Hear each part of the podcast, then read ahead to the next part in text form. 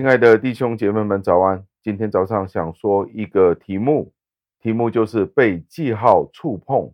在进入经文之前，想请问你一个问题：你上一次领圣餐是什么时候呢？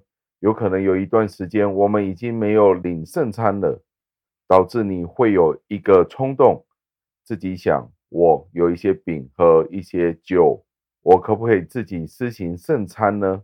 我很有感动，想要去自己领圣餐，那是不是可以的呢？让我们抱着这一个问题进入今天的经文当中。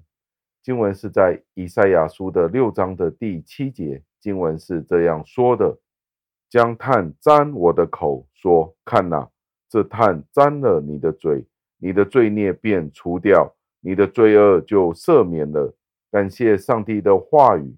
从这一段经文里面，我们学会了一个很重要的教义：当施行圣礼的时候，真理绝对不可以被分开的。虽然我们应该将它们区分，但是我们是在感觉上面与认知上面一定要有一种分开。在这里说到的其实是圣餐的实行。当牧师将饼和杯分发给我们的时候，我们要有一个清楚的认知。我们要知道，我们是在地上去寻找耶稣基督，所以我们的思想必须要被带到那里。而且，我们通过牧师传道人的手去领取圣餐的时候，基督的身体或者是所象征的意义，就给予了所参与崇拜的人，便使得他们有，便使得他们能够与基督相交。这正是一个印记，赐给那些敬虔的人。他们借着信心，将他们的思想专注在上帝那里。在这一段经文里面，我们可以看到，圣礼是不可以与上帝的话语分开的。天使在这里并不是闭口不言的。当他将炭成为一个标记之后，天使马上就加上一个教义，他表明了这个炭的目的是什么。如果没有这个教义或者教导，这个炭就不能够成为一个圣礼了。对于以赛亚先知来说，这个炭就没有意义了，因为以赛亚先知是通过这个教义，这个炭触碰在他的嘴唇上的意义。因此，让我们知道圣礼有主要的部分就是上帝的话。如果没有了上帝的话语，这就变成了一个亵渎，或者已经败坏了这个圣礼了。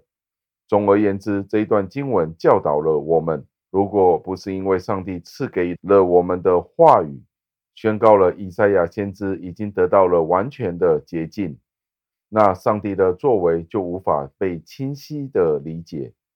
最后，让我们默想：当下次我们领圣餐的时候，我们需要默想这个圣餐背后所含有的是什么样的教义呢？圣言与圣礼是怎么样用一个实际的方法一起的被使用，使得能够加强我们的信心。所以，当我们没有牧师去施行圣餐，那就是为什么我们自己不能够私底下拿块饼、拿个杯自己吃喝，就当自己已经领了圣餐了。因为需要有一个仪式与圣言在当中，不然我们就亵渎了上帝所设立的圣餐了。让我们一起祷告，亲爱的恩主，我们赞美感谢您，因为这一段经文再一次地教导了我们，今天的圣礼必须要有圣言教导与教义在当中，才可以施行这个圣礼，否则这便是亵渎了圣礼。和圣餐背后所设立的目的，再一次感谢您的教导，感谢赞美，侍奉我救主耶稣基督得胜的尊名求的，阿门。